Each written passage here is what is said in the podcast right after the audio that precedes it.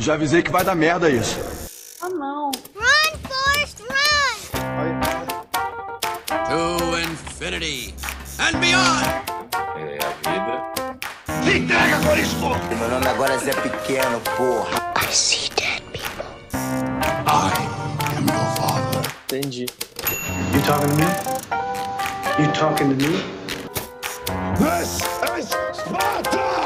Então filé mignon é na bunda, né?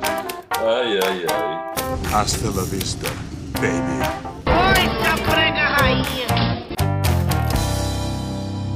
Sala de bombeiro.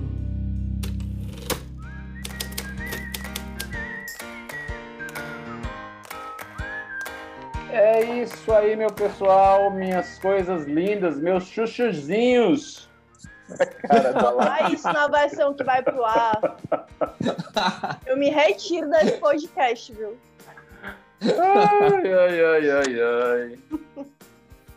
Meu povo lindo de Deus. Estamos com mais um podcast, A Sala do Roteiro. A Sala de Roteiro, vixe, vamos começar. já, já começa. Nem começou, já errou foi o nome. Que ele mesmo deu. Tudo bem. Foi a cerveja, foi? Com convidado? Ah, pois é. Bom, Bom dia, boa tarde, boa noite e boa madrugada, que é a melhor hora do roteirista. Está começando mais um episódio do nosso Sala de Roteiro. Se você gosta de boas histórias, essa é a sua sala. Seja bem-vindo. Hoje a gente conta com, para nossa surpresa geral, com Laís Antunes, Meu Deus, eu não acredito que nem eu acredito que eu mesma estou aqui. ó, e com Diego Moreno. Oiê, tô aqui também. E eu que não acredito falo, que você está aqui. Como pois assim? não é? E Nem eu, acho Albuquerque. que. E hoje, Laís, se você fosse uma, uma minissérie, qual seria a sua tagline? Por favor, nos informe. Se eu fosse uma minissérie, a minha tagline seria pedaço de chi- chiclete mascado jogado no asfalto atropelado. Eu não Sou queria eu. assistir essa tagline. Eu, antes, antes de assistir, eu já daria aquela mãozinha pra baixo. E você, Você Diego? não sabe o que está perdendo. Eu, eu acho que assistiria a, a, a minissérie da Laís. Eu, eu, eu, Eu eu, achei- preferi, eu preferi a frase final dela como tagline. Você não sabe o que está perdendo. Aí eu. aí eu- Olha, é? pela tema... qual será o gênero dessa série com essa tagline? Pois é, aí já ficou uma coisa misteriosa, né? Mais 18. Ah, Mas isso aí, aí que a gente assistir, é. Com certeza. Laís, Laís, você está escondendo o jogo. Vamos lá. A, minha, gente, a minha seria algo- qualquer coisa relacionada a Velozes e Furiosos, porque foi o jeito que eu cheguei aqui hoje em casa pra poder gravar com vocês. Trânsito Tá horrível e chegando em cima da hora, mas cheguei. A minha tagline hoje, se eu fosse uma minissérie, em homenagem ao nosso tema de hoje, que é Nossa Vã Humanidade, seria, eu acho que continue caminhando, pois o seu destino só você encontrará. Profundo. Eu não assistiria também. Ma- Mas tu caminhou hoje, alguma coisa do tipo? Não, Não sei, é porque a conversa com a Verônica me inspirou, certo? entendi. E, já que eu falei, a nossa convidada de hoje, por favor, Laís, faça as honras. O Ives já deu spoiler, né? Sim. Aí fica É, difícil, né? E deixou a gente aqui se sentindo superficial, né? A gente vindo aqui com chicletes e, e trânsito. Ele com profundidades. Não, o chiclete é a Laís. É, eu sou um chiclete cuspido. Verônica Guedes é jornalista, cineasta e diretora executiva do Fourth Rainbow. Dirigiu, roteirizou e produziu diversos curtas, entre eles Formigas, Mulher Face a Face, Nós e o Mundo, Louco por Arte e E daí? Zé Sozinho, além de produzir dezenas de trabalhos para clientes como Sesc, TVC, UFC, FEBEM, prefeituras e ONGs. Roteirista do filme de longa Milagre em Juazeiro, é consultora de comunicação e cultura das ONGs Cena Pop e Juriti. Muito bem. Eu, assim, como vocês sabem, a gente primeiro conversa com os nossos convidados e depois a gente reflete sobre as conversas e sobre as temáticas, essa é a nossa dinâmica. E eu, particularmente, quero confessar que a Verônica é uma, uma amiga, uma conhecida de muitos anos. E, para mim, é, foi um grande prazer é, conversar com ela e entender um pouco mais da cabeça dela e, e que é, ela vem desenvolvendo ao longo desses anos, tanto como artista, mas também como militante. É por isso que a nossa, a nossa conversa aqui vai ter, o nosso episódio tem esse nome, Nossa Van Humanidade. Mas o, o tema que acho que rondou principalmente a, a nossa conversa com ela é sobre a questão LGBTQ, né? E com isso eu queria iniciar uma conversa sobre como é que está, é, como é que vocês veem a, a questão do, da imagem LGBTQ, ou dos roteiros, ou das histórias LGBTQ dentro do universo cinematográfico audiovisual. É, queria, o que, é que vocês estão assistindo que tem essa temática, que tem personagens, é, e isso vocês já criaram alguma coisa? Me falem, falem alguma coisa sobre isso.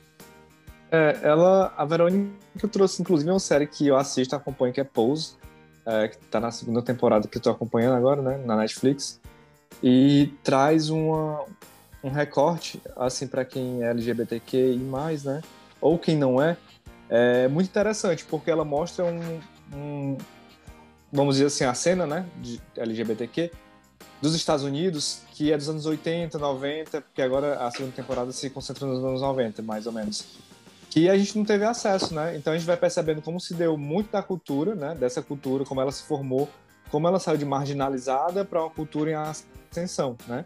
Se você pensa hoje que você tem uma RuPaul, que inclusive também tem na Netflix, e assisto maravilhosa, é, que coloca drags no papel de, hoje em dia, de estrelas, né? Que fãs, milhares e milhões de fãs fazem é, filas e mais filas numa, num festival, o DragCon, né? Que é um festival de drags, né, de, de, apresentação de drags, enfim, que tem essa temática em especial, né, não que seja restrita a isso. E aí você olha para trás e imagina que esse mesmo pessoal, antes, né, como artista estava ali é, localizado em piers, né, ou então na, na zona da prostituição, ou então vivendo fugindo da polícia, tendo que se esconder nos guetos mesmo, né, da, da para poder sobreviver, né. É, e aí tinha esses bailes que é o grande foco do Pose, né, os, os balls, que chamam os bailes, onde eles encarnavam né, os artistas LGBTQ, mas também a população em geral, né, que poderia não ser artista, mas que era, enfim, fazia parte daquele cenário. Encenava alguma coisa. Então, por exemplo, é, já que eles não poderiam ser grandes empresários, tinha bailes que eram é, tinham categorias, por exemplo, que você poderia fingir que você era uma grande empresária e aí você comprava a melhor roupa ou conseguia de outra forma e fingia que era empresário ali dentro.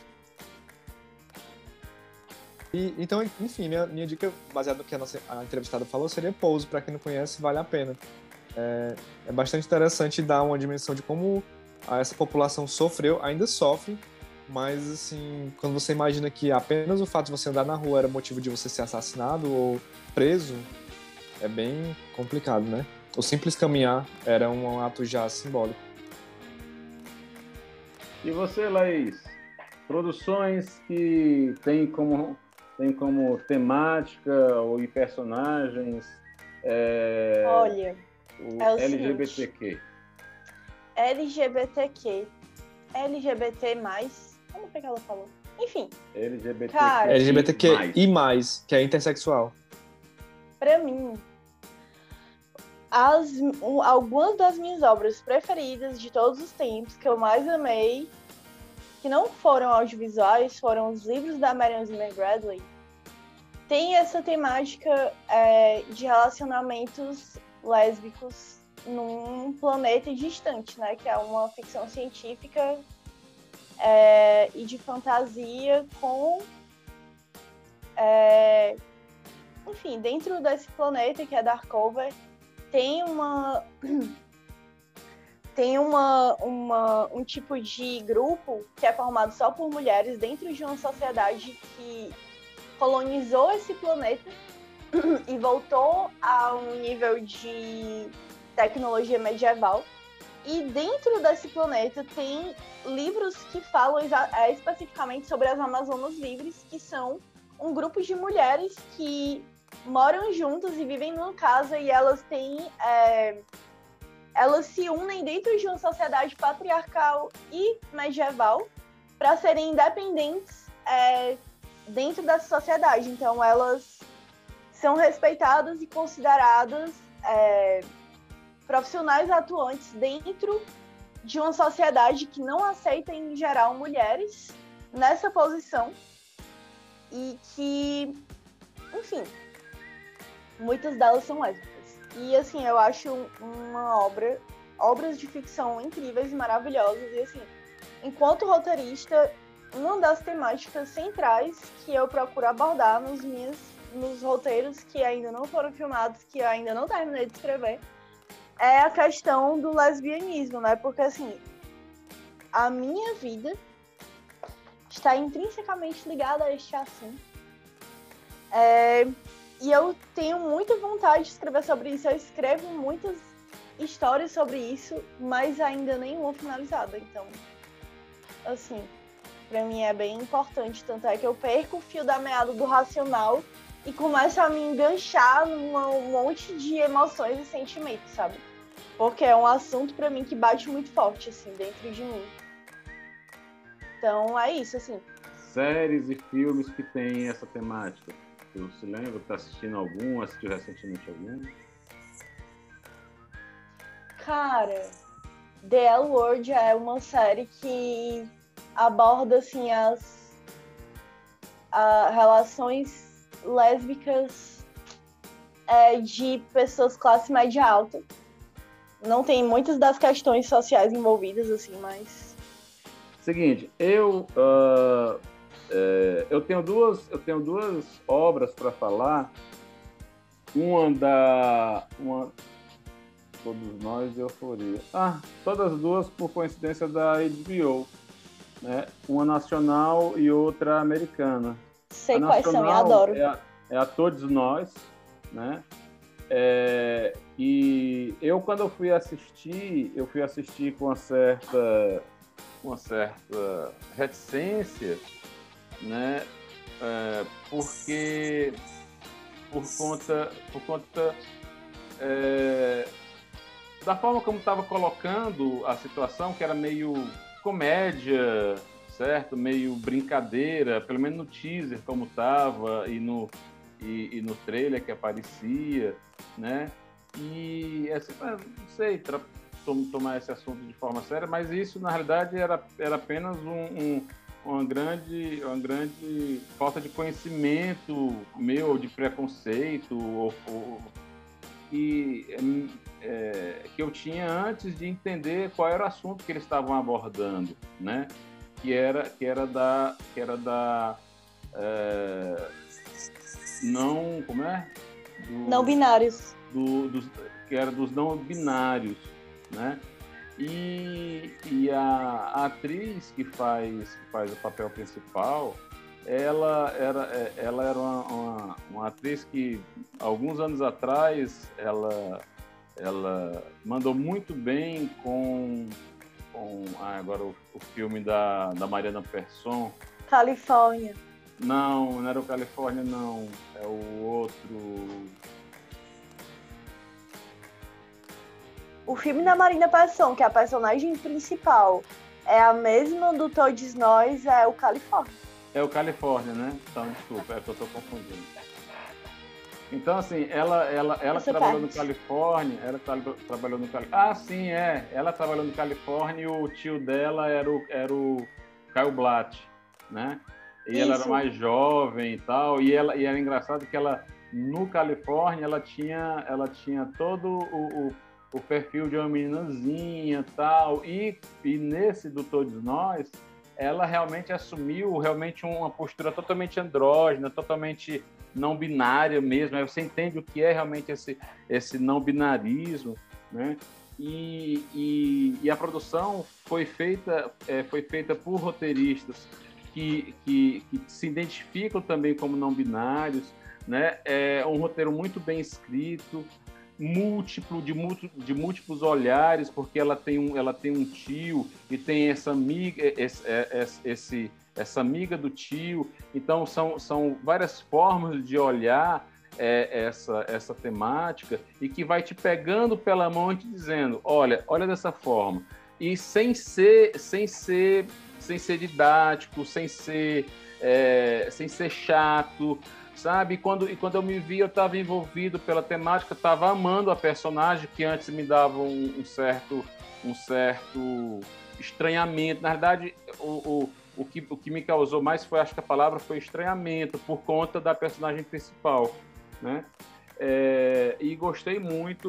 Estou é, é, esperando a segunda temporada. Tá? Infelizmente, acho que atrasou por conta da pandemia e o Euforia, que é um retumbante sucesso da, da, do HBO também, e que é, ele é um, é um, um que dizer de euforia, né? Que ele, na realidade, é um daqueles. É, euforia é uma daquelas produções que meio que você marca como referência para muitos, para muitas temáticas, para muitas como se deve fazer coisas bem feitas, né?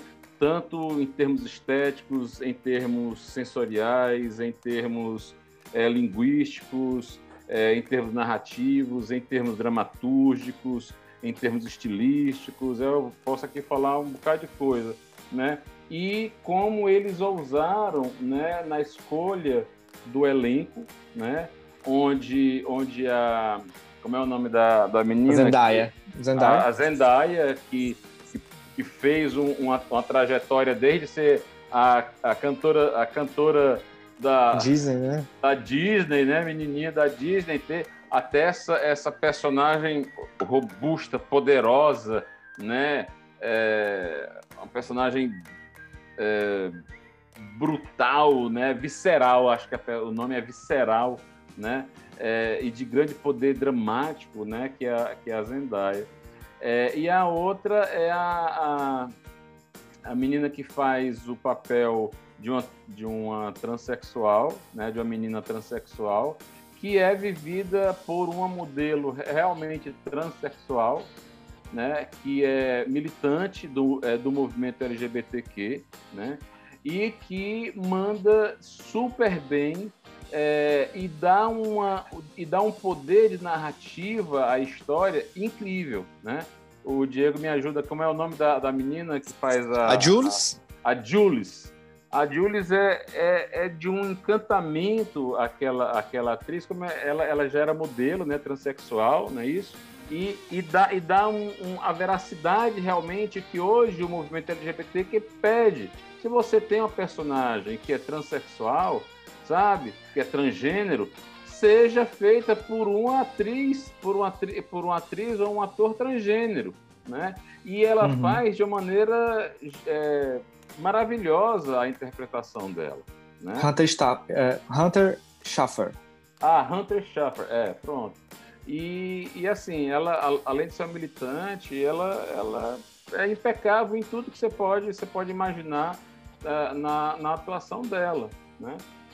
Uhum. É, é, isso, assim, são, são duas produções assim impecáveis. Agora a Euforia lançou um, uma, um episódio especial. Não é ainda, não é o segundo episódio especial, né, da segunda temporada. Com a Jules, é, inclusive, que eu tô é, louco assistir. Pois é, eu também não assisti ainda, mas vou, vou assistir com certeza. Então pegue seu uísque, sua cerveja, o que você quiser aí, que a Verônica é, é a mulher. É isso, pessoal. Com vocês, Verônica uh. Guedes, em mais um Sala de Roteiro.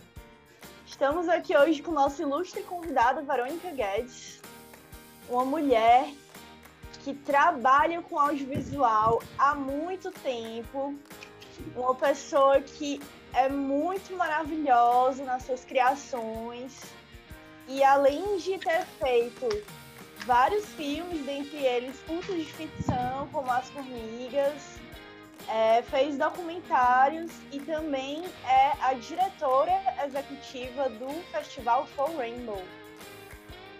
E aí, Verônica, tudo bom? Tudo ótimo. Tirando o Bolsonaro. Fora Bolsonaro!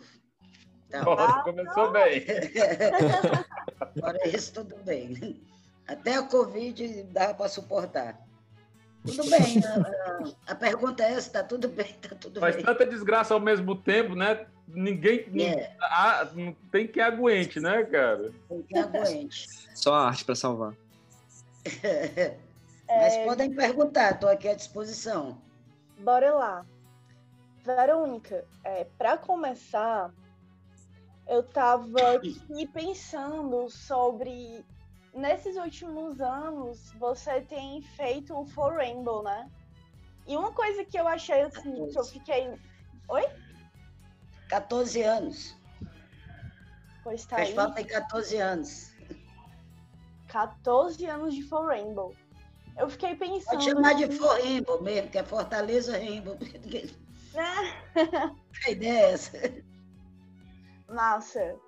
É, Eu tava pensando aqui, com relação à nossa temática principal, que é o roteiro, né? Me conta aí, que, quais foram as obras que tu viu é, dentro do festival que abordam as temáticas LGBTQ? É isso? Eu A gente lembro. usa LGBTQ+. Porque aqui a gente não tem esse movimento queer aqui no Brasil. A gente usa esse LGBTQI+, que foi uma, uma, é um consenso do movimento LGBT nacional. Entendeu? Aí tem gente que usa o alfabeto quase todo, mas a gente usa LGBTQI+.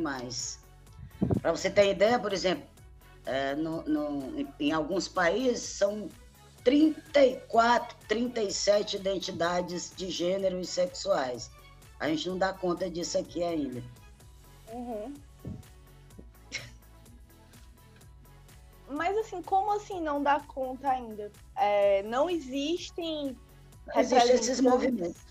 Não existem os movimentos. Uhum. É, porque cada letrinha dessa representa é, uma, uma ideia de identidade, né?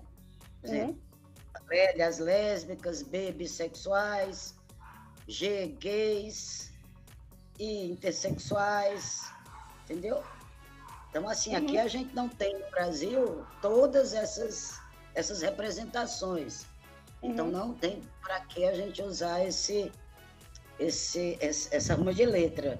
Isso foi um consenso do movimento nacionalmente, né? Uhum. Não sou eu que estou dizendo que não se deve usar o que se deve usar, Uhum. entende? Só, já, já, Mas que, voltando ao- já que a gente começou, só complementando essa pergunta da lei, já que a gente iniciou por essa pergunta da, da questão de identidade de gênero, é, por- é, e aí tentando puxar para a nossa conversa de roteiro, não tem como não tem como não se pensar numa num termo que se usa muito, que está se usando nos últimos anos e que se que se diz que é uma uma, uma importação americana, que é do do é, é, como é do ponto de fala, como é do, do lugar de fala, né? E aí quando você tem um, um movimento que ele se eu acho que na, acho que a palavra fragmentar eu vou estar usando o termo errado. Eu acho que é mais ele ele se ele se ele se detalhou mais, né, com relação às especificidades desse público, né, do público é, é, do público é, homoafetivo, digamos assim, né? É como é que se, se, se percebe a questão desse, dessa, desse lugar de fala quando você vai construir roteiros? É assim, primeiro é um pouco mais complexo do que é, simplesmente uma afetividade. Por exemplo, as mulheres trans e os homens trans, alguns são é, gays ou lésbicas, outros não, outros são héteros. Quer dizer, homens trans namoram com mulheres, cis ou trans, e mulheres trans namoram com homens é, cis, né? Ou não. Ou gays. Enfim. É, Não é assim uma questão só de, de, de, de, de homoafetividade. É, com relação ao lugar de fala, né, que, que é, na verdade, uma, uma, uma colocação do movimento negro, né, não só americano, brasileiro também, que pouco se expandiu para outros lugares de fala, né, vamos dizer assim. É, eu considero assim, que o roteirista, a roteirista, o profissional, a profissional de, de, de, de roteiro, são artistas. Artistas não devem se limitar a lugares de fala. Artistas escrevem, por exemplo, uma, uma, uma novela que tem, sei lá, 40 capítulos, 60 capítulos. Tem homem, tem mulher, tem, tem gay, tem sapatão, tem trans, tem travesti, entendeu? É, esse profissional ou essa profissional, eu quero chamar de artista, na verdade. Ele vai lidar com um universo vasto. Não dá para ele parar a história que ele está construindo, ou que ela está construindo, e correr para isso. É que eu não posso falar, não. Vou chamar alguém que entenda disso. Nós estamos falando de arte. Nós não estamos falando de representação social. É uma coisa completamente de arte, completamente diferente, diversa, isso diferente. Mas com certeza é uma coisa diversa. Então, isso não existe. O que existe é que, por exemplo, as mulheres trans elas reclamam, e creio eu que com razão, quando um autor, de um diretor de um filme ou de uma novela chama uma mulher para fazer o papel, uma mulher cis, para fazer o, o papel de uma mulher trans. Porque a gente tem artistas trans e tal. Aí são duas coisas diferentes. Uma coisa é o processo de criação da escrita de uma história, que eu vou, sento aqui, passo três noites sem dormir, dez às vezes, e escrevo. Cada um tem seu método, né? Então, eh, não dá para misturar as, as, coisas em termos de representação social. Penso eu, é minha humilde opinião, né? Sim, não, não, não, tem muito sentido isso, entendeu? Aí eu tô aqui, aí puto, vou botar uma personagem trans na minha história. Aí três horas da manhã eu ligo, fulano, você quer trans, pode vir aqui escrever esse pedaço dessa história para mim? Não tem sentido, né? Não tem muito sentido. Ainda bem. Agora, é, é, engraçado, Verônica, assim, eu, eu já eu, eu fui de movimento social há muito tempo, né? Você sabe, movimento ligado a criança e adolescente, né?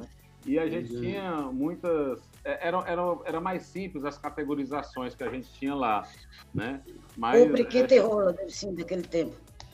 É, nem Foi isso mesmo que eu disse. É. Aí, assim, o que, o que é, mas na época, na época eu peguei uma, uma, uma, uma cisão do movimento de, é, de criança e adolescente, onde o movimento dos adolescentes, eles, eles os, os jovens, se criou esse movimento de jovens, né?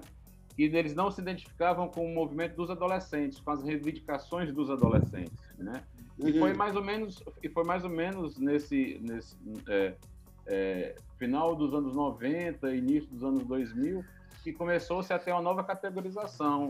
É, crianças, jovens, é, crianças, adolescentes e jovens, né? E a gente só poderia realmente falar, então, nessas três categorias, porque as necessidades eram necessidades diferentes, realmente. Uhum. E, e, aí quando e aí quando você e aí quando a gente entra para a questão de gênero, a gente vê o quão complexo e, e, assim eu que tenho sempre cuidado e às vezes eu fico pisando em ovos de, de, de tentar falar falar os, os, termos os termos corretos e a gente sempre e a gente sempre falha. Por exemplo, eu falei agora realmente que quando você me atua, não é questão só de homofetividade, realmente sabe? É uma, é, uma, é, uma questão, é uma questão mais complexa e ao mesmo, e ao mesmo tempo não é, não é que, nem que seja complexo. É, mais diversa. É que ela é mais diversa e ela é mais ampla. Né? Na verdade, é simplesmente é, é porque o amor é mais amplo, sabe? A diversidade, é. a diversidade humana ela é muito mais ampla do que, do que o, o, o simples homem e mulher que a gente que a, que a, que a, que a, nossa, que a nossa sociedade quer dizer. Né? Então, Não, pois é, cara. Tipo Sim. assim, primeiro surgem as pessoas e o amor entre as pessoas, e depois outras pessoas vão lá e olham e ficam denominando e categorizando, né? Uhum. É, porque agora, é, por exemplo, não é que seja de agora, mas tem uma categoria de pessoas que são as pessoas não binárias, que não dá para você resumir como pessoas é, bissexuais, entendeu? Uhum. Então, tudo isso vai, eu acho que é uma, uma coisa do momento atual, entende? O mundo vai se acomodando na sua diversidade, é, como vai ter que se acomodar por, por todos os séculos, amém. Não, não é uma coisa que vai parar, é dinâmica. Eu sempre digo que fazer um festival LGBTI+, é, é, é uma coisa muito dinâmica e que a gente aprende a todo momento a lidar com, com as diversidades e com as diferenças. Diferenças são diferentes de diversidades, né? Mas voltando ao que você perguntou, Laís, lá no começo, é, no, no, no, nosso festival, falando de roteiro, esse ou aquele, eu não vou falar muito de, de quais filmes eu mais gostei, porque depois vão cair em cima de mim dos que eu não gostei. Então, é, mas é, é não assim, pode falar, não. O que a gente tenta no festival é ser um festival afirmativo. Nós não estamos muito interessados em temáticas, por exemplo, como é, no começo, quando a gente começou o festival, toda vida que tinha alguma questão sobre prostituição, os jornais de Fortaleza me ligavam. O Ceará dizia assim, eu não entendo nada disso, gente. Então, eles faziam uma associação psicológica entre devassidão igual a prostituição, prostituição igual a LGBT, enfim, então era uma loucura. A outra questão que sempre me chamavam para falar, embora eu também não entenda nada disso, era de HIV. Então a gente foi eliminando do festival, é, a não ser que, seja, que sejam filmes muito importantes, a gente passou a não colocar muito filmes com temáticas que associavam imediatamente, temáticas é, não muito positivas que associavam é, diretamente a LGBTZ. Então, é uma das coisas que a gente faz. A gente procura no festival realmente colocar filmes mais para cima, de, de, de, de, superação, a palavra horrível, mas assim, de que as pessoas estão caminhando, estão na luta e estão se resolvendo. Né? Até que coisas são muito importantes a gente mostrar. É, mesmo para você mostrar algumas vitórias, você tem que mostrar o que é que ocasionou isso, por que, que as pessoas precisam lutar, né? Então a nossa, a gente tem é, se pautado por esses, por essas definições do tipo de roteiro que a gente quer, do tipo de filme que a gente quer. Uhum. Pra você ter uma ideia, esse ano foram 1.580 filmes inscritos no festival em mais de 100 países. Uhum. Então, é assim, é, é uma diversidade gigantesca. Esse ano a gente conseguiu, por conta desse formato virtual, colocar mais filmes. E também por conta do que está acontecendo com, com, com, o cinema brasileiro, né? o boicote desse governo ao cinema brasileiro, e que a gente se sentiu na obrigação. A gente botava assim, 10 curtas brasileiros, enfim, 15 curtas no geral, ou, metade, metade esse ano a gente botou mais de 30 curtas só brasileiros.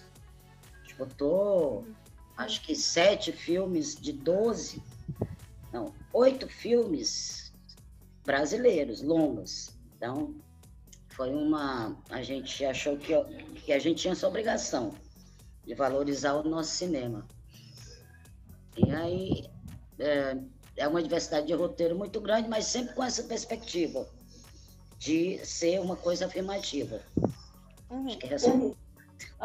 É, tem uma coisa é, que eu tenho, assim, eu fico sempre me perguntando porque tem um, essa temática específica, eu sempre tenho muita vontade de abordar quando eu tô escrevendo e às vezes eu não meio que consigo é, sentir que eu tô abarcando isso em toda a sua profundidade, sabe? A questão do, do do LGBT e tal. Porque assim, é, vai fazer sentido, é que é um negócio. Enfim.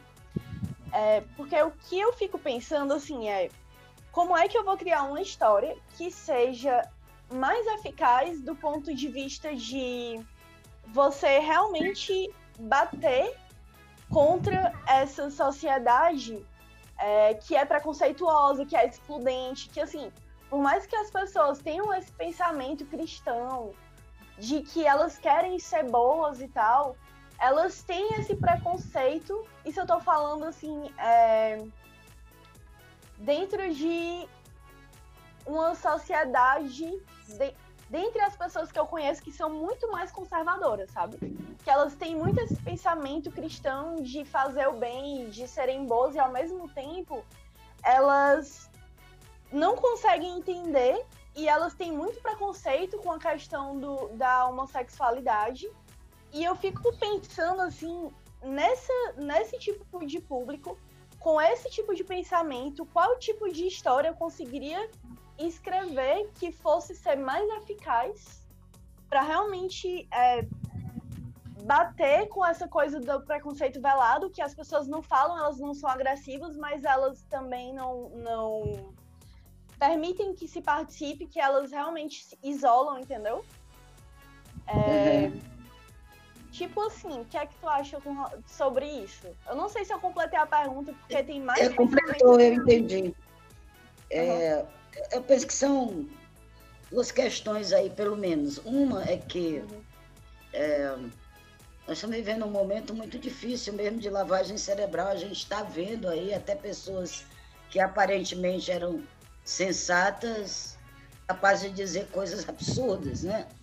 Médicos dizerem coisas absurdas, é, pessoas humanas defenderem um sujeito que, que é a favor da tortura, é, que é a favor do estupro, que é a favor de uma porrada de coisas horríveis. E essas pessoas que se dizem boas, você está falando aí, defendem, por exemplo, uma pessoa como essa. Então, uma questão aí está muito difícil de ser resolvida. Eu jamais faria uma história pensando nesse público. Ou, uhum. normalmente eu não faço história pensando em público nenhum, a não ser profissionalmente. Quando a pessoa me contrata para fazer uma coisa, eu vou lá e faço. Mas é, eu penso que as histórias mais fáceis de das pessoas se interessarem são mesmo as histórias de amor. As histórias que você mostra com sinceridade é, é, a relação humana como uma coisa é, é, construtiva, afetiva, amorosa, solidária, entende? Eu acho que isso é o que pode emocionar. Uhum. Mas, repito, a gente está num momento assim que eu não sei nem te dizer como é que a gente vai refazer esse link de humanidade com, no meio desse negócio todo. Eu, por exemplo, a minha vida toda me disse socialista. No começo me dizia comunista, depois foi virando socialista. E agora eu me digo mais humanista. O que me interessa mais é ser é, fundamentalmente, radicalmente humanista. Isso implica em, em, em poder é, conviver com tudo isso. Né? Poder conviver, não. Isso me facilita mais conviver com tudo isso. Então, eu acho que as histórias que são construídas com sentimento, elas podem é, a, a, alcançar mais a diversidade de públicos, né? Então, assim, você, se for uma pessoa que curte cinema, você curte um cinema mais, é, mais hard, mais sanguinário, mais de super-heróis, mais de, de, de ficção científica, parará. Mas todo mundo se derrete numa boa história de amor, não é? Num filmão assim, nem que seja um filme sobre um cachorro, essas coisas que Hollywood fazer muito bem. A pessoa acaba se derretendo, né? Não tem jeito. Por isso que eu digo que é por aí, assim. As histórias de amor são as que têm mais chance de dar certo na ficção. Bem entendido. Verônica, é, você falou sobre histórias e assim eu queria saber só um pouquinho sobre a sua história, voltar um pouco no tempo, né? E para quem tá ouvindo se inspirar, né? Porque assim a gente deu uma pesquisada aqui nas coisas que você fez, né? Já anteriormente e tem o Milagre em Juazeiro, né? Que foi um longa que você, né? É, roteirizou, né? Participou, enfim. E aí como é que se deu? É, claro que com certeza a Verônica de hoje tem tá lá atrás também, na né, essência dela. Mas naquela época, né? Do Milagre em Juazeiro a Verônica já pensava. Com certeza, For Rainbow não era um, um, pensamento, mas já existia alguma coisa nesse sentido de perceber que o cinema local, né, o audiovisual local, ainda não tinha esse espaço LGBTQ e que você iria, vamos dizer assim, abrir esse cenário, de alguma forma atuar, já tinha essa, essa pulsão dentro de você ou isso foi se formando com o tempo? É, eu antes de, de ir pro, pro audiovisual, é, eu trabalhava como jornalista. Eu não morava aqui, morava no Rio, embora eu seja de Fortaleza. Eu fui para lá muito cedo. É, e, e eu sempre quando vinha para cá, principalmente nos últimos tempos que eu trabalhava na revista Manchete, que era uma revista grande, a gente ficava em hotéis luxuosos, não sei o quê, né? Tinha que ficar, não podia nem ficar com a família, ficar mais prático para o que a gente vinha fazer. E eu sempre notei que tinha duas fortalezas, assim, né? Fortaleza dos hotéis, de um mundo totalmente tolerante com tudo, é, e a fortaleza que, é, que eu lia nos jornais de manhã no hotel, né? A fortaleza absolutamente violenta com, com a diferença, não só com LGBTs, mas com negros também, com mulheres, né? É muito, uma apartheid muito grande. E isso aí acho que ficou dentro, dentro da minha memória, quando eu fui fazer, acho que em 91, sei lá, 92, tem um negócio chamado Luiz Câmara Imaginação, e eu resolvi me bandear para esse lado. Foi um curso que teve na Casa Amarela, inclusive que depois mandaram a gente estudar em Cuba, foi massa. E logo em seguida o convite do voo, embora eu não fosse assim a roteirista, para fazer o roteiro do Milagre Juazeiro, né? Trabalhar principalmente na, na parte de, de ficção com ele e também passei um tempão fazendo assistência de direção e a própria pesquisa do filme. A gente passou uns sete anos indo só para Zão Marias, por exemplo. Caramba. A ficção a gente gravou em Guaramiranga. Caramba. E em algum momento eu fui ficando mais sensível a essas notícias de jornal, já morando aqui, né? E, pensando, poxa, a gente precisa fazer uma coisa que aproxime aí essas pessoas, que a convivência possa mostrar que essas pessoas são muito parecidas, independente da sua orientação sexual, até do seu desejo sexual, que a orientação às vezes não quer dizer a mesma coisa. E aí eu pensei em criar um evento. Né? E o cinema é uma coisa assim, primeiro que aproxima muito todo mundo, né? Talvez mais do que uma peça de teatro. O público que vai ver uma determinada peça de teatro é um público mais específico. O público que vai ao cinema, ele vai. Às vezes ele quebra a cara, porque acha um filme chatíssimo, um filme cabeça demais, o gosto dele, um filme assim, mas ele vai pro cinema. E vai todo mundo, completamente diferente umas das outras pessoas.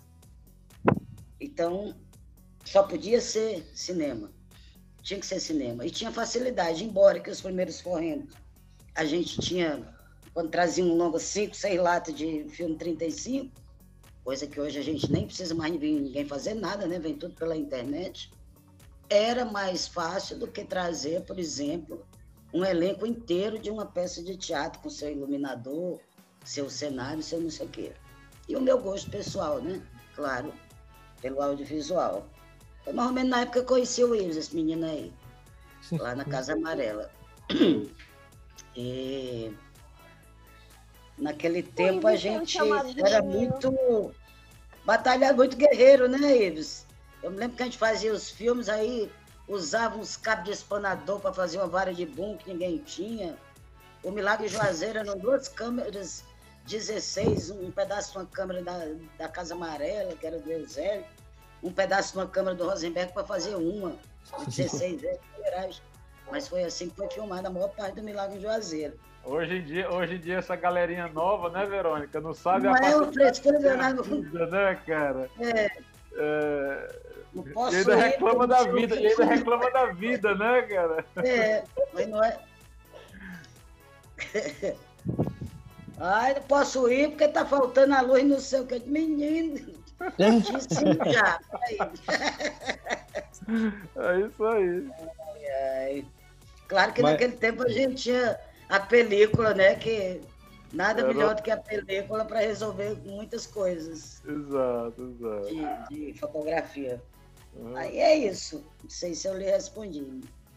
De- Sim, sim, eu, eu- sim, obrigado. Eu fiquei interessado nesse, nesse processo porque, assim, a, a Verônica, assim, né, passou por isso. Eu, eu passo por isso porque eu também sou formado em comunicação social, né, em publicidade, no caso, né?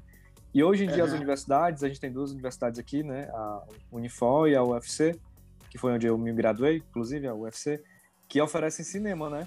Um curso de cinema. Inclusive a Laís aqui, formada em cinema pela Universidade É. de Fortaleza. Tem um grande amigo lá do seu curso, Marcelo Dídimo, meu irmão. Ah, eu estudei com ele, foi meu professor. com Moramos juntos adorava. cinco anos. Eu fazia aula Mas, é com ele. nós, e- nós somos um casal, porque a gente só fala de conta no fim do mês, faz supermercado. Pensar que é bom nada, né? Eu tô me sentindo assim. Casamento de 30 anos. Era brincadeira, nós somos irmãos mesmo. Ele, É, ele, um filme em Campinas, um filme sobre o Carlos Gomes, um doczinho, é, que acabou sendo só um média, os planos mirabolantes que a gente tinha não, não- não deram certo, que era uma ficção, que o Arthur Guedes escreveu o roteiro comigo e tal. E aí o Marcelo foi fazer o mestrado e, e o doutorado na Unicamp, né? E a gente ficou dividindo a mesma casa, a Uhum. nossa República Cearense lá. É, o seu irmão é um exemplo de como isso acontece, porque quando a gente teve a cadeira, vamos, que a gente chama de cadeira aqui, né? A disciplina, né? É, era optativa. E aí eu fiquei, ah, uma, uma disciplina de cinema, vou colocar, vou fazer. E a gente se satisfazia em colocar cade- várias cadeiras de cinema no currículo, né? Porque a gente, publicidade, pelo menos, não tinha. Então, assim como você, eu também tive essa formação que não era direcionada para o cinema, mas que eu dei meu jeitinho de traduzindo, né? E hoje eu, eu trabalho mais com isso. Só que a minha formação não foi essa. Enfim, o que eu queria dizer é, quando eu vi no seu currículo alguns, algumas realizações de sua formação, eu fiquei curioso, né, de saber quando a Verônica saiu de ser a Verônica jornalista, né, e passou a ser a Verônica realmente cineasta, né? A gente consegue ver uma certa transição, né? Até mesmo no, no, no Milagre de Juazeiro, né, que tem esse formato de documentário, é, vamos dizer assim, ficcional, né? Tem esse, esse- É. até, até bem, ele é bem é, pioneiro, não sei se seria a palavra, né? Ele é bem ousado Aham. nesse sentido, né? Dá pra ver que tem, tem a jornalista ali, mas querendo fazer um, um algo diferente, né? Uma coisa mais puxando pro, pro longa mesmo de ficção. E aí, quando foi que você se deu conta, assim, que realmente, cara, é, meu negócio é cinema e vamos lá? É, e- eu, é assim, Tiago, eu tinha uma luta política antes do, do cinema. Eu sempre fui uma pessoa de esquerda, radicalmente de esquerda, terrivelmente de esquerda, como diz o povo aí, e sempre tive nesses movimentos. Mas ao mesmo tempo eu tinha uma vida que eu precisava é, viver, né? Ter meu dinheirinho no fim do mês e tal. Então trabalhei em revista de televisão, trabalhava em tudo. Quando eu fui finalmente para uma revista que eu podia ter minhas reportagens, meus documentários escritos, né, que foi a revista Manchete, que era uma revista de grandes reportagens, né? Mandava a gente, ficava um mês, 40 dias no canto fazendo grandes reportagens sobre índios, sobre. Eu vinha muito para o Nordeste, sobre vários temas. É, Eu sentia muita falta da imagem, sabe? Da imagem em movimento, em sincronia com a fala. Porque a gente tinha fotos, tinha o texto que a gente fazia e tinha as fotos que os fotógrafos maravilhosos faziam. Mas é diferente de enxergar o que a gente estava enxergando ali. Né? É claro que qualquer documentário é uma leitura, né? é o que você está vendo. A realidade nesse sentido não existe, a não ser ela mesma nua e crua. Existe uma leitura da realidade por cada realizador. Você vai. E no cinema isso é muito presente. Onde é que você vai colocar a sua câmera e quando você editar, qual a fala que você vai preferir. Ou é, considerar que, que resume o que você quer dizer. Entendeu? Então, quando eu vim para cá, eu comecei a conviver com essas pessoas, comecei a namorar um cara de cinema, não sei o que, aquelas coisas. Eu comecei a me interessar muito por, por documentário. Aí fui fazer um curso, um curso da Casa Amarela, que era um negócio chamado Luz, Câmara e Imaginação, na época do Paulo Linhares, que você podia se inscrever e fazer uma historinha e tal. E aí eu fui escolhida para fazer esse curso, né? Tinha poucos alunos, eram acho que 10, 15 alunos, me lembro bem. E aí um- depois eles escolheram três filminhos para a pessoa realizar. E aí um dos meus foi escolhido. E aí, que era o Louco por Arte. Não sei se o Eves chegou a ver. Eu cheguei a ver, sim. Que era com o Arthur, um filmezinho bem mambembe mesmo, mas Ah. assim, uma equipe Não, é, show, ver. né? É. Joy na câmera, Joy no hotel. né? Então, era bem bacana. E aí, é, esses três filmes, os, os diretores, no caso só tinha eu de mulher, que era o Glauber Filho, Luiz Viana e eu, fomos convidados para ir para Cuba estudar, fazer uma classe lá. Fiquei lá uns 50 dias, né? E depois disso eu já voltei assim totalmente tirar o jornalismo. Então, é, e, e aí fiz o Formigas, né, em seguida. E aí. é, mas assim, a ficção nunca foi assim o meu. Eu quis fazer naquela época, acontecia um movimento muito interessante no Ceará. Quem estava interessado em fazer cinema teve muitas oportunidades de começar e de experimentar, entendeu? Algumas pessoas experimentaram e partiram para outra. É, no meu caso, eu experimentei a ficção, né? Fiz esses dois negocinhos, o Louco por Arte e o Formigas, mas eu, de fato, eu gosto mais de documentário mesmo, né? É como o Volney, por exemplo, que tentou fazer ficção, fez longas de ficção e tudo, mas chegou à conclusão que o negócio dele é documentário, embora que ele tenha sempre um pezinho no filme dele em cenas ficcionadas, né? Ele gosta desse formato.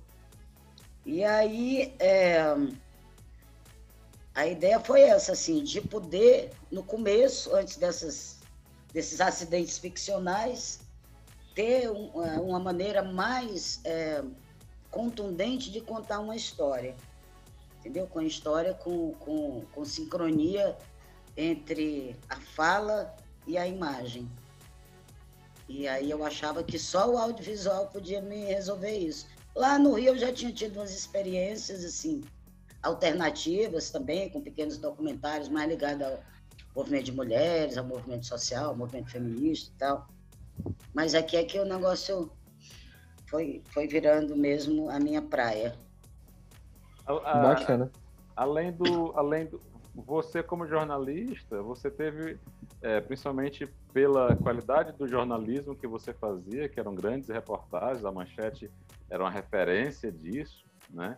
É, é, você viveu muita coisa, viajou muito, então você tinha uma, você tem uma bagagem cultural muito grande.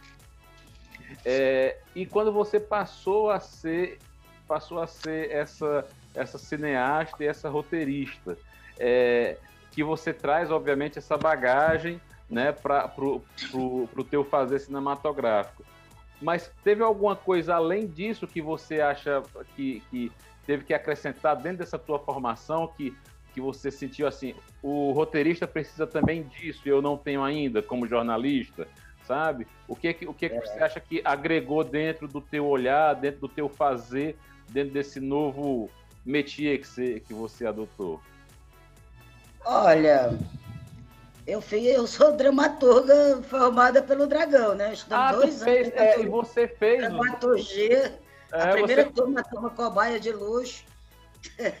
Foi, meu você- orientador, a minha orientadora de corte era TT Vasconcelos, uma roteirista fantástica. A irmã da Marta Suplicy, maravilhosa. Melhor que a irmã. Essa parte aí vocês não botam. e o meu orientador de longa era o Rui Guerra. O Rui Guerra, eu pai- desesperado, meu Deus, eu não estou conseguindo escrever esse roteiro de longa nesse argumento. Quer dizer, calma. Eu levei cinco anos para escrever meu último argumento de criatura mal são dois anos. É que... então a gente tinha professores maravilhosos, vindo de Cuba, vindo de alguns estados brasileiros, né? O próprio Orlando Senna, que era o, o diretor do curso de dramaturgia também, muito, muito incrível. Muitas é, palestras, muitos workshops, muito não sei o quê, com gente do mundo inteiro, né? Muita coisa interessante no sentido de que é, o curso foi todo feito para você entender todos os processos do cinema. Então você tinha é, alguém que ia lá dar um, uma semana sobre luz, sobre música no cinema, sobre som direto, então você tinha todos os processos. Foi um curso de dramaturgia, assim, acho que uma experiência única, mesmo para cá, porque depois os outros já não, já não tinha tanta grana assim para fazer como foi feito esse primeiro, entendeu? E, claro, uh, eu acho que principalmente se você vai falar de ficção, você precisa aprender algumas coisas assim, entende? Mas claro que você lê e, e, tem aí todos os livros. Eu, o que eu gosto mais é do Aristóteles mesmo. Enfim, acho que é a grande lição da dramaturgia. Mas é porque eu sou careta mesmo, eu gosto dessas histórias com começo, meio e fim. Seja lá onde estiver o começo, meio ou o fim, mas... É não, mas, mas é, realmente eu, eu, eu, eu, eu, eu me esqueci que você, você, você realmente foi, foi uma das primeiras alunas também. Do, foi uma das alunas da primeira turma, né? Junto com é. o Armando. O Armando foi também teu, teu, aluno, teu, teu colega, não foi? Ele foi da primeira turma, foi. não? Eu não sei, não me lembro do Armando.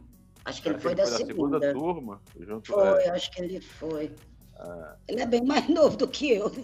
Ah, é, é, é, é verdade, é verdade. É... Ei, e esse teu, esse teu doc que é o questão de oportunidade que a gente estava conversando mais cedo, é... conta como é que foi que vocês fizeram ele.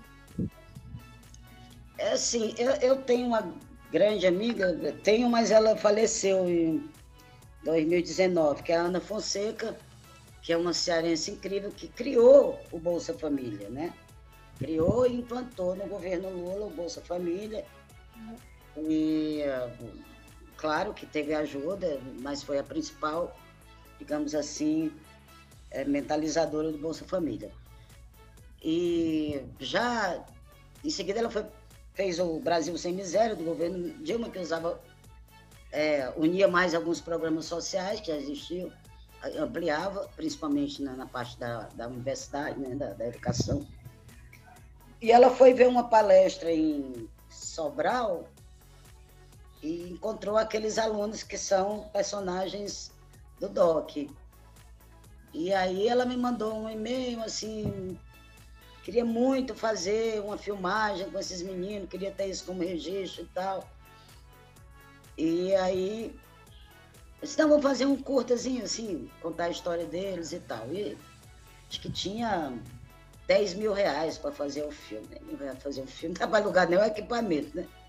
Mas aí eu liguei pro, pro Rui Ferreira, velho camarada dos, dos bons tempos, vocês conhecem. E aí a gente resolveu fazer, só nós dois. O Rui fez câmera, o Rui é editor, né? É. Ele fez som, câmera. Faz som também, é, produtor, fez som, fez tudo. Dirigir. Ah, achei linda a fotografia. Ficou bem lindinha. Olha aí, ele vai gostar de ouvir isso. e aquilo ali foi feito em três dias. Ela ficou super surpresa porque ela não entendeu que, que a gente ia construir uma história, né? Ela achou que a gente ia lá filmar e entregar para ela as entrevistas. Ela foi com a gente, inclusive. E aí deu naquilo ali que é o embrião de um projeto que eu estou fazendo com. Eu não consegui falar com, com o Vavá, com Valdo Siqueira, mas é o embrião de um projeto que a gente está fazendo de um longo documentário que a gente pre pretendia até começar esse ano, mas para mim está completamente impossível.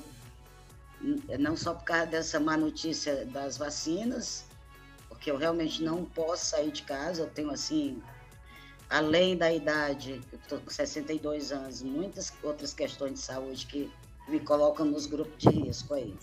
Uhum. Mas principalmente porque, por incrível que pareça, o, o, a Lei Aldi Blanc, ela tem proporcionado a gente a fazer muitos projetos, né? E, uhum. Embora a gente tenha até março, final de março para acabar, eles vão aí continuar é, a nossa vida por um tempo. Realmente é tipo assim, toma, tá aqui a verba, agora é. faz pra é. ontem. É. Parece que teremos boas notícias essa semana, de que vai ser ampliado o prazo. Estamos Ai, esperando. tomara, pelo Bom amor de caminho. Deus. Que, o, que a Secretaria Nacional Audiovisual, Secretaria Especial do Audiovisual, não, Secretaria Especial de Cultura, né? Sim. Fui na do Ministério. Já concordou, mas aí tem que aquelas criaturas lá de cima concordarem também.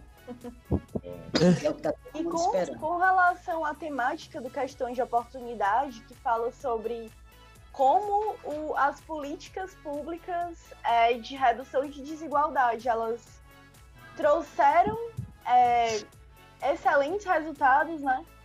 É, como é que, que funciona, assim, para ti a questão do audiovisual de documentário? Você foca sempre nessas questões mais políticas, sociais? Como é que tu seleciona, assim, tuas temáticas? Eu prefiro. Eu não foco sempre porque tem outras coisas aí importantes de fazer. Nesse momento, eu acho que nós temos que contar essa história de um Brasil muito recente. Isso precisa ser contado. Isso precisa ser preservado. E isso precisa ser continuado. Tanto que nosso esse filme que a gente está aí nesse embrião, ele vai avançar um pouquinho né, nessa ideia desse curta, principalmente, é, primeiro vai pegar só mulheres. E quem são essas mulheres? Mulheres que conseguiram chegar na universidade, como o perfil daquelas pessoas, a primeira pessoa na família e tal, e, e pessoas que voltaram para sua comunidade. Então, por exemplo, você tem pessoas ah, no movimento é, de mulheres, você tem pessoas no movimento negro, você tem pessoas dando aula em universidades naquele lugar de onde elas saíram, que isso é concebível para elas há um tempo atrás. Você tem pessoas é, indígenas fazendo audiovisual, por exemplo, para ajudar a sua comunidade contando essa história. Então, eu acho que é, a nossa esperança é essa, entende? São essas pessoas que foram formadas nesse tempo. Infelizmente, assim, a gente vai ter pontualmente uma Laís, um Diego, esse aí não cata velho, mas assim, essa juventude aí que vai, é, que tem consciência política das coisas, consciência social das coisas, vão somar. Mas quem vai transformar é quem está lá na ponta. Por isso que foi tão importante que essas pessoas tivessem acesso ao conhecimento. Eu não sou nem uma grande fã do conhecimento formal, no sentido de que ele seja a única saída. Uhum. Sabe? Eu acho que não precisa todo mundo fazer faculdade para encontrar uma ah, saída. Mas é um grande atalho, né? Mas nesse processo aí, foi importantíssimo. Né? Foi importantíssimo que você, que as pessoas pudessem é, é, ter acesso a conhecimentos de, de diversa, é, de uma diversidade incrível de coisas. Um vai fazer agronomia, outro vai fazer psicologia. Imagina um, aquele meninozinho que é o primeiro personagem do, do, do, filme. O menino, vocês viram a casa dele? Eu quero ser psicólogo. Sim. E ele vai ser psicólogo da Universidade Federal, formado por uma Universidade Federal. Isso é maravilhoso. Uhum. Entendeu? Ninguém vai mandar ele agora para uma escola agrícola, como que é o, o fela da puta aí, que todo mundo tem que fazer. Não, você está aqui no campo, então você vai fazer escola agrícola. Então, assim, é muito interessante essa possibilidade de você, dentro daquele universo, poder sonhar com outra coisa. Né? Então, por isso que eu acho que a gente, quem vai mudar é esse pessoal que está na ponta. E que a gente precisa estar tá lembrando para esses agora, que estão com 17, 18, que viveram um pouco aquilo, entende? Por que, que eles estão ali? Porque as políticas, elas estão sucateadas, mas elas ainda não foram inteiramente eliminadas. Elas ainda acontecem. E é preciso que eles saibam por que, que elas acontecem. Quem criou, por que criou e qual é o sentido disso. Desculpa o discurso. Que eu fico, Não. fico quando eu falo essas coisas. Uhum. É necessário, é necessário. Verônica, tu falou informação e assim, a gente tá até quase que com um tempo bem legal, mas a conversa tá ótima, né? Mas eu queria, eu fiquei com uma coisa na cabeça. Eu vi que o For Rainbow ele tem essa característica também de se conectar muito com as pessoas aqui de Fortaleza, né? É, youtubers, né? O pessoal que tá aí na internet direto, fazendo conteúdo, né? E quando tu fala essa questão da, da formação formal, vamos falar assim, né? É, é, tem muita gente, como você falou, né? Que tá no festival que tá muito mais conectado com o que acontece na internet do que realmente uma pessoa que tem um diploma ali, né? E o festival tem essa característica. É, tu, assim, tem uma conversa com eles em relação a, a, a como você, você imagina o formato do For Rainbow ou não? É realmente livre de todas as formas? Porque a gente sabe que hoje em dia, né, para falar com esse público mais amplo, você tem que também estar disposto a, a, a, a falar como eles, né? É, o festival é um, é um festival de militância. Eu não me considero uma grande militante LGBT, eu sou mais uma militante de direitos humanos e, e da cultura e tudo, e vou estar em todas as lutas, inclusive essa. Mas o festival é um festival de militância. E a nossa equipe, quase toda ela vem da periferia. É, não por uma dádiva, mas é porque, ai, vamos escolher pessoas, não foi isso. É porque foi se formando assim.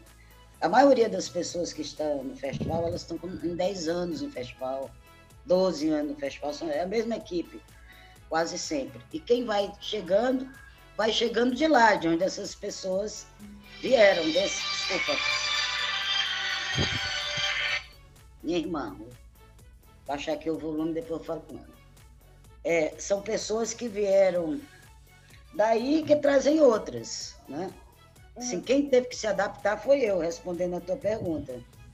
Porque não fui eu que criei a linguagem do festival. A gente discute muito todas as coisas, cada passo, cada ideia, cada proposta é discutida. A gente faz umas reuniões aqui, é, por exemplo, esse ano a gente, com esse negócio da Covid, a gente não pôde, né? No ano passado também não. Mas normalmente em janeiro a gente faz uma reunião, compra um monte de cerveja, tira gosto, enche a cara, faz uma tempestade de ideia, bebe, conversa, se abraça e celebra o ano anterior e já pensa no próximo. Quer dizer, o, o festival ele é feito, o 15º Forró que vai acontecer em novembro, ele começou em novembro, entendeu? Em novembro uhum, ele já uhum. está sendo colocado lá no Ministério da Cultura, na Secult, em quem pode ajudar e tal. Então ele já tem um formato. Uhum, entendi. É, inicial, pelo menos. E tem muito essa coisa de ser realmente uma, um festival de militância. A gente tem, a gente criou o encontro estadual de cultura LGBT, que já vai para o quarto ano agora, acontece dentro do festival. Né? A gente fica muito feliz quando a gente vê alguém da periferia dizer que finalmente chegou, alguma coisa chegou aqui, porque a gente manda o festival para todo canto. O festival tem uma mostra que acontece na periferia do Brasil, a gente está interessado em fazer nas grandes capitais nem nada, mas para você ter ideia, ele acontece em 200, 250 espaços no Brasil inteiro.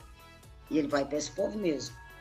Então, é, é, é, são essas, toda essa diversidade de gente, principalmente sabendo que toda essa diversidade de gente vem dali, das periferias do Brasil, é que constrói o que é o festival.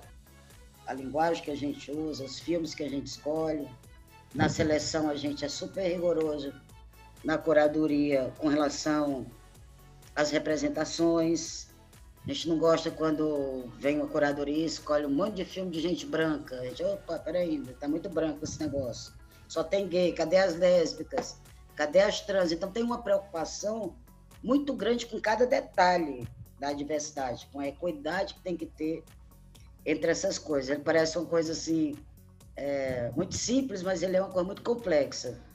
E é bem assim, minuciosamente pensado para ter esse resultado. Acho que é por isso que a gente está conseguindo atravessar aí 14 anos. E é um festival da cidade, eu acho. Eu, eu fico muito comovida, assim, quando o festival sofre alguma ameaça, Fortaleza se junta, Ceará se junta. Eu me lembro que no ano de 2019, é, é, que a gente estava assim, não vamos conseguir fazer, a gente é, recebeu é, vídeos de solidariedade de federações de trabalhadores da agricultura, entendeu? De uns 30 sindicatos, as pessoas gravaram é, videozinhos para a gente botar na internet, apoio ao festival. Isso é incrível, não era só o movimento LGBT, não era só é, o movimento social, direitos humanos, eram os sindicatos, as federações de trabalhadores rurais, foi incrível isso. Nem nós sabíamos, é, tínhamos ideia desse alcance, sabe? E acho que isso se deve a essa preocupação em, ser tudo é, é, minuciosamente pensado para incluir, para somar, né? É, e marcou mesmo a cidade. Assim, Somos nós, né? Nós só estamos somando, nós é que só estamos sendo incluídos. É literalmente um orgulho. É. É. Nesses 14 nós anos, é. nesses 14 anos, assim, o que é que tu observa que tu pode dizer que mudou no cenário dessa produção ligado ao movimento LGBTQ? Assim, falando em termos de, da imagem, da imagem que se tem com relação a esse público, certo? Nesses 14 anos, você nota uma diferença com relação à produção, seja a produção do que se vê hoje nas novelas, a produção do que se vê hoje nos programas, nos programas de TV a cabo, nos programas de cinema, né? Ou mesmo da produção dos próprios, é, dos próprios realizadores ligados ao, a, a, esse movimento. Assim, nesses 14 anos, tu consegue ver uma curva de mudança? Consigo, consigo ver uma curva de, de, de produção audiovisual, inclusive aqui no Ceará. As pessoas quererem fazer filme para o festival, querem entrar no festival. O festival, como eu disse, é essa coisa que tem 1.600, 1.500, 1.700 inscrições do mundo inteiro, então não é fácil entrar no festival, entende? Hum. E aí a gente vai e cria, logicamente, nosso espaço para as nossas coisas aqui do Ceará. Hum. É, com relação, por exemplo, às questões sociais, é, é, muito louco você dizer que muita coisa mudou para melhor, mas que nos dois últimos anos, por exemplo, aumentou o número de assassinatos de LGBTs, é, tanto que, e de mulheres, tanto que em 2019 o Forrimbo, que era só um festival LGBT, ele passou a ser um festival LGBTI de gênero, porque a gente teve uma discussão e, e chegou à conclusão que a gente tinha que é, entrar também nessa luta, entendeu? Contra o machismo, contra os assassinatos. Uhum. Isso aqui está desligando, peraí. É, e aí a gente resolveu incluir essa temática de gênero dentro do festival. Então, é, porra, desculpa esse negócio, apareceu uma tela aqui. Então a gente nota, sim, que o movimento avançou, que a gente hoje tem mais leis, mas é preciso considerar o retrocesso que a gente está tendo. É, pois é. Mas, se a gente tem mais lei de proteção, se a gente tem mais, mais é, movimento, por que, que o, o, o, o número de assassinatos está aumentando? Né? Mesmo tirando essa questão é, Bolsonaro, esse povo aí, nós temos um Congresso que é uma porcaria. Nós temos um judiciário que, pelo amor de Deus, o pessoal é, faz o que quiser com mulher e com LGBT nesse país e as leis não alcançam. Entende? Nós temos juízes dizendo que estão cagando para a Lei Maria da Penha. Uhum. Ao vivo e em cores para quem quiser ouvir. Pois é, Aqui é, daí é... que. Daí que, tipo, eu fico me perguntando como é que a gente constrói narrativas que possam combater essa problemática, sabe?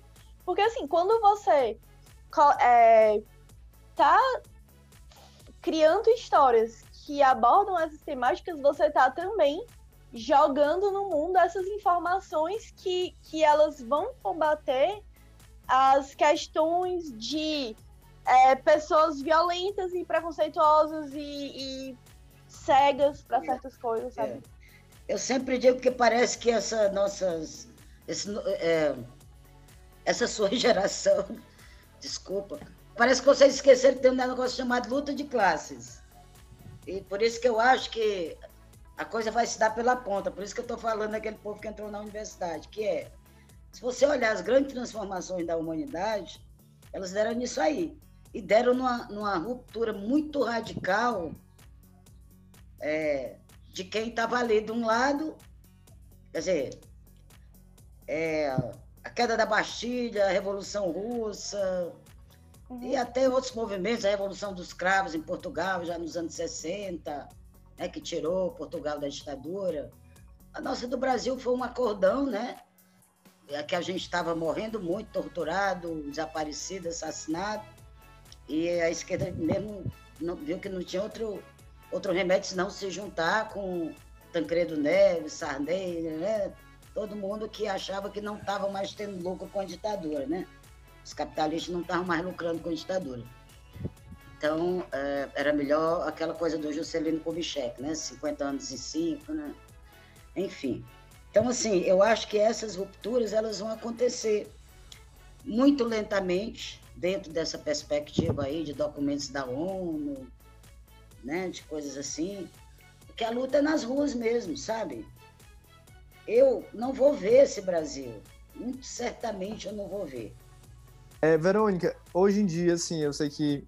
É, eu não sei se há essa referência para ti, mas hoje em dia, se você fosse falar sobre. E puxando de novo para essa pauta LGBTQ, né? E mais. É, referências, né? De produções audiovisuais, a, a Verônica como roteirista.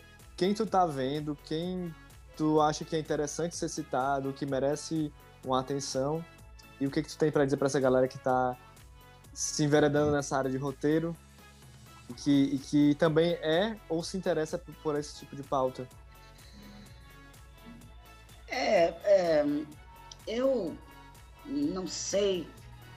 Eu citaria muitas histórias, mas eu não me sinto assim a pessoa para dizer por onde você vai para fazer um bom roteiro LGBT sabe? É, hoje em dia a gente tem essa coisa de essa necessidade, né? Necessário esse momento que a gente que a gente coloque as coisas assim. É lamentável que o mundo de hoje a gente ainda tem que ter um movimento LGBT. Eu acho lamentável, necessário, mas lamentável, porque isso aí já devia ser uma coisa que a diversidade humana que já existe meu Deus do céu. Encontraram outro dia, estava vendo aqui na TV, o primeiro, as múmias do primeiro casal homossexual da humanidade. Trocentos mil anos de Cristo, sei lá quantos anos de Cristo. Quer dizer, sabe? Mas aqui no século XXI, a gente precisa de um movimento LGBT para garantir direitos a essas populações que já existem aí desde que o mundo é mundo. Então, eu espero que as pessoas façam muitas histórias de amor, LGBT ou não, vou insistir nisso, e que isso aí é o que pode sensibilizar a humanidade. Porque as histórias de lutas, elas sensibilizam muito também. Mas as histórias de luta são as histórias dos momentos cruciais. A história da humanidade tem que ser outra. É por isso que esse menino casou, tá com dois filhos, entendeu? É por isso que as pessoas fazem coisas. É isso que move o mundo. Pode ser que ele fosse, tivesse casado com outro rapaz, tivesse dois filhos também, não importa. Isso não tem a menor importância. Então, eu gosto. Agora mesmo eu estava vendo ali o Pose, que é uma coisa americana, da época da AIDS, né? Começando nos 80, sei o quê. Da época que essa, essa, que o HIV não tinha é, como controlar, né? Que esse vírus agora tem como controlar. As pessoas vivem, ficam velhinhas, morrem de velhice, não tem mais problema. Então, a, a gente fica vendo a evolução do mundo, né? A gente fica vendo nas histórias dos filmes é, essa evolução. Mas eu, eu, vocês estão vendo que eu tenho uma certa dificuldade de falar nome de filme, eu não gosto disso.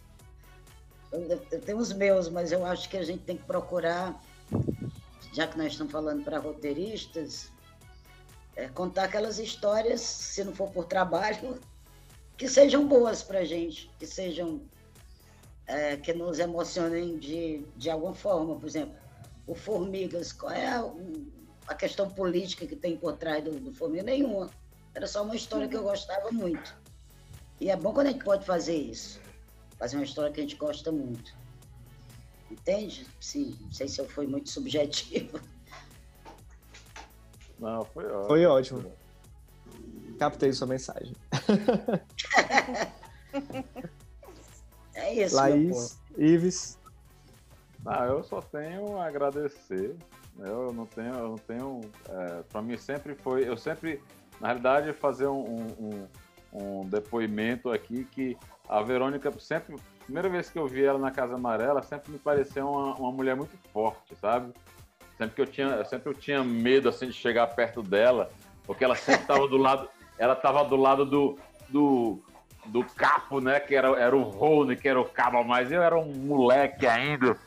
Tinha, tinha fugido da, da FEAC ali do lado e fui e caí na, na Casa Amarela.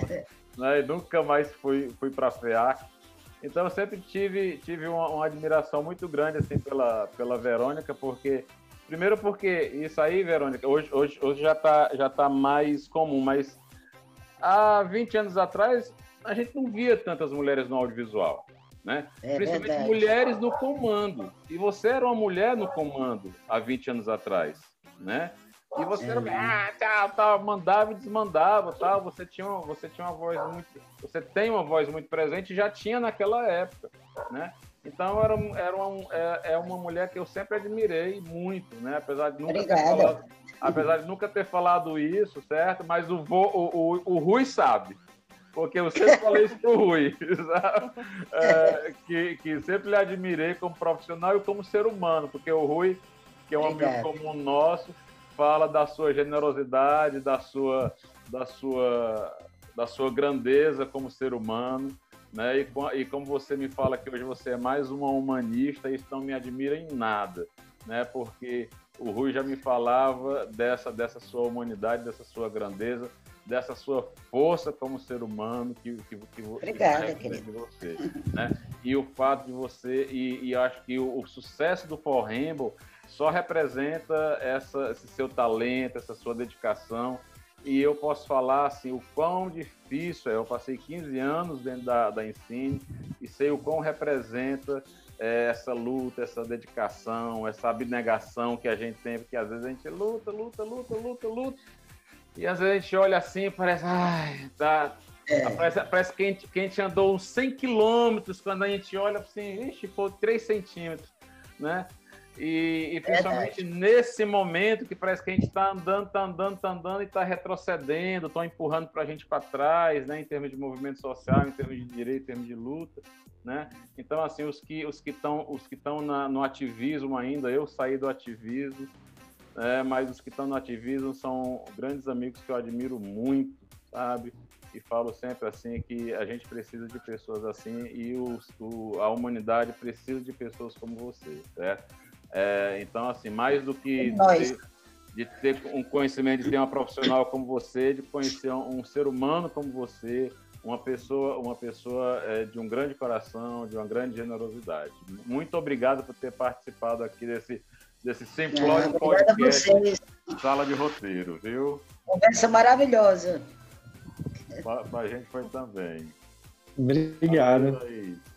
Nada, obrigada a vocês. E é isso, vamos juntos para frente, né? Vamos, gente, contem comigo. Precisando, estamos aí. Tchau, gente. Tchau, Verônica. Um beijo grande. Obrigado. Tchau. Obrigada a vocês. Tchau.